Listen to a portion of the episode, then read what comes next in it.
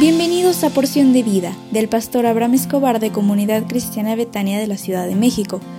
Prepárate porque hoy recibirás un mensaje para ti.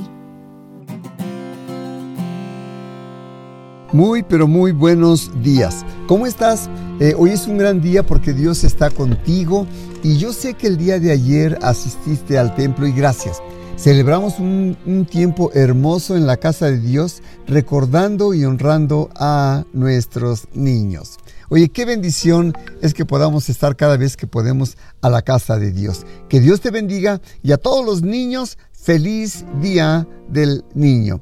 Como es el primer día hábil de esta semana, quisiera hacer una oración de bendición por ti. ¿Me autorizas? Si tienes oportunidad, cierra tus ojos ahí donde te encuentras. Padre, te doy muchas gracias por la oportunidad y bendición que nos das de acercarnos a ti y te ruego en esta hora por la persona que escucha este audio para que le bendigas, le renueves, le des fuerza, gracia, inteligencia y sabiduría para llevar a cabo todo lo que tiene proyectado en esta semana. Bendícela en su trabajo, estudios, negocio, donde ponga su mano, y cierra la boca de todos sus enemigos para que no tengan ocasión para lastimarle. Guárdale del mal, te lo ruego todo esto en el dulce nombre del Señor Jesús. Amén. A mayo le hemos llamado en Betania el mes de la familia. Y si me permites, quiero hablar acerca del tema honra y ama a tus padres. La mayoría de los papás aceptan y reconocen que los hijos son un regalo de Dios. Los padres siempre están buscando el cómo bendecir a sus hijos.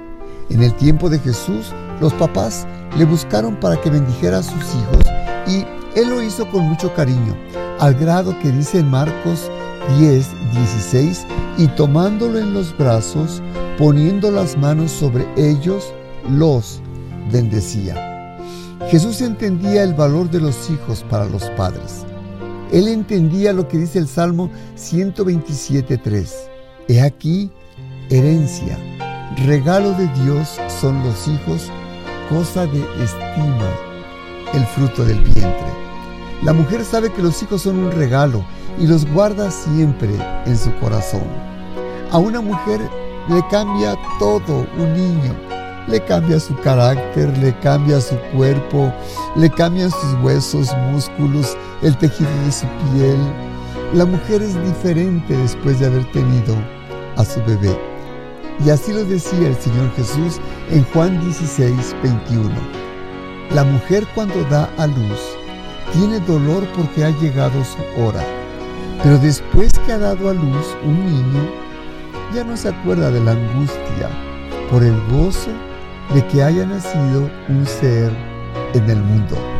Si la familia es muy importante para Dios, los hijos tienen que aprender a amar y honrar a su papá, a su mamá, porque es un mandato de Dios. Si solo tienes papá o mamá, ámale, honrale. De los diez mandamientos, los primeros cuatro hablan que tenemos que amar a Dios con todo nuestro corazón, con toda nuestra alma, con toda nuestra mente, con todas nuestras fuerzas. Y que debemos no tener dioses delante de Dios, ajenos. Y el primer mandamiento relativo a la familia está relacionado con nuestros padres. Dice Éxodo 20:12, honra a tu padre y a tu madre para que tus días se alarguen en la tierra que Jehová tu Dios te da. No está diciendo que tienes que amar y honrar a papá o a mamá si ellos son guapos, si se portan bien, o no te regañan, o no te llaman la atención. Eso no está diciendo. El mandamiento es simple y sencillo. Este mandamiento tiene promesa.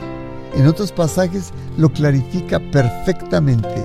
Dice Dios para que te vaya bien y tus días se alarguen sobre esta tierra. Así que no se te olvide amar y honrar a tus padres siempre. Dios te bendiga mucho y que tengas una extraordinaria semana. Dios te bendiga y levántate porque Dios te ama.